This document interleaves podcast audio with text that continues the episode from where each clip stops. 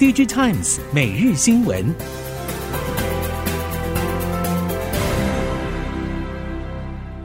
听众朋友您好，欢迎收听 DG Times 每日新闻，我是袁长杰，现在为您提供今天科技产业的新闻重点。首先带您关心的是，近期市场陆续传出，在苹果旗舰手机 AP 制程停留在五纳米家族几年之后。明年苹果会首度采用台积电三纳米技术生产手机 AP。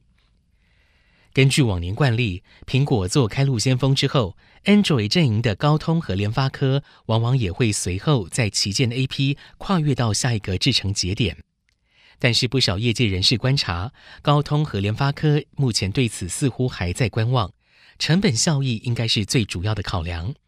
现阶段高阶手机市场只剩下苹果和三星电子争雄，无法有效打入高单价市场的品牌，成本自然会成为主要考量。这也是 AP 厂商对于导入三奈米裹足不前的原因。尤其联发科不像高通有办法切入高单价的旗舰机种，成本压力就会更大一点。对于导入三奈米，或许会比外界预期的更为保守。苹果 iPhone 十四系列开始供货，在台湾市场可以看到 Pro 机型比较受欢迎，占预购订单八成以上。在中国大陆市场和全球市场，也都出现了 Pro 压倒性胜出的情形，而升级感不强的标准款显得比较吃亏。综合彭博以及南华早报报道，包括摩根大通以及巴克莱银行都认为 iPhone 十四需求相当强劲。Counterpoint Research 也表示，iPhone 十四系列的定价将会有助于继续稳固苹果在中国高阶手机市场的地位。但是在一片乐观销售预测中，也有比较保守的看法。首先就是当前总经下滑，让市场存在相当多的不确定。此外，从这一次 iPhone 十四标准款和 Pro 版本预购量的悬殊差异来看，少了动态岛、随显萤幕以及 A 十六仿生晶片的标准款，接下来的销售表现值得关注。面板大厂三星显示器、乐金显示器以及京东方在苹果 iPhone 用 OLED 面板竞争激烈，传出乐金订单部分转移到三星。至于京东方从 iPhone 十四系列开始供应 iPhone OLED 面板，也受到南韩业界关注。韩国媒体 IT Chosun 引述显示器业界消息表示，三星显示器将追加供应 iPhone 十四 Pro Max 的 OLED 面板两千万片，并且在近期向设备合作业者 AP Systems、HB Solution、Philoptics 追加下定设备。此外，京东方以低廉价格为优势，成功加入 iPhone 面板供应链。在京东方的价格竞争下，业界预期，三星、乐金将无法避免受到苹果要求下调供应价格的压力。在印度手机市场，自从三星电子在二零二零年前在印度市场推出第一支折叠式手机之后，至今印度折叠式手机市场依旧只有三星一枝独秀。根据 Business Standard 报道。三星折叠机之所以在印度难逢敌手，首先是以高单价的旗舰折叠机款站稳本来就没有太多竞争者的顶级消费客群。更重要的是，三星折叠机的软硬体技术领先大多数的竞争对手。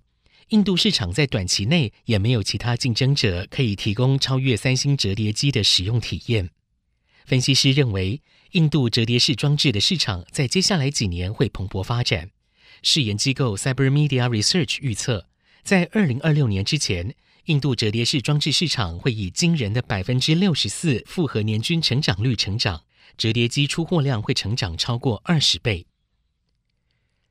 美国政府在月前宣布限制 NVIDIA 向中国和俄罗斯出售高阶晶片，这项政策不只影响到 NVIDIA 资料中心营收续创新高的气势。也可能会打击到依赖 NVIDIA 这类晶片的中国 AI 系统发展进程。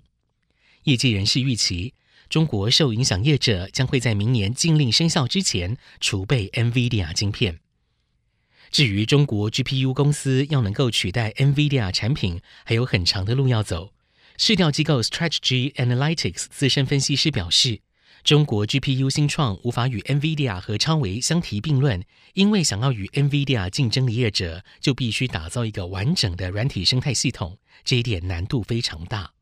至于中国造车新势力小鹏汽车，则表示 NVIDIA 晶片禁令不会对小鹏产生太大影响，因为小鹏已经购入了未来几年所需要的先进晶片数量。接下来关心电动车领域，目前台湾国产电动车的市场占比只有百分之一。如果以二零五零年国产与进口电动车市场占比达一比一的目标，市场发展空间非常大。尤其电子零件在扣除电池之后，占整车的总成本将会由二零二零年时的百分之三十五，到二零五零年提升为百分之五十。台湾业者凭借着过往在 ICT 产业中累积的经验和技术，有机会在电动车产业中占有一席之地。对于以鸿华先进的 Model C 为概念车的纳智捷 N7，在短短时间内就创下了一点五万辆的预购数量。鸿华先进总经理李炳燕强调，最终车款会在收集众人意见与回馈之后确定，也保证一定会全力做好，符合大众期待。同时，他也透露，鸿海科技还会有新车款推出。特斯拉德国柏林 Gigafactory 现阶段还是处于早期量产爬升阶段，但是根据德国媒体报道，特斯拉柏林厂可能将导入自有电动车电池生产。预计从明年第一季开始投入生产特斯拉下一代四六八零零电池。不过，《华尔街日报》最新独家报道却表示，因为美国政府通过降低通膨法案，提供美国本土电动车电池制造税务抵免诱因，因此特斯拉正在考虑取得这些抵免资格，暂停了在德国生产电池的计划，讨论将原先计划用在德国柏林厂的制造设备改运往美国本土投入电池生产。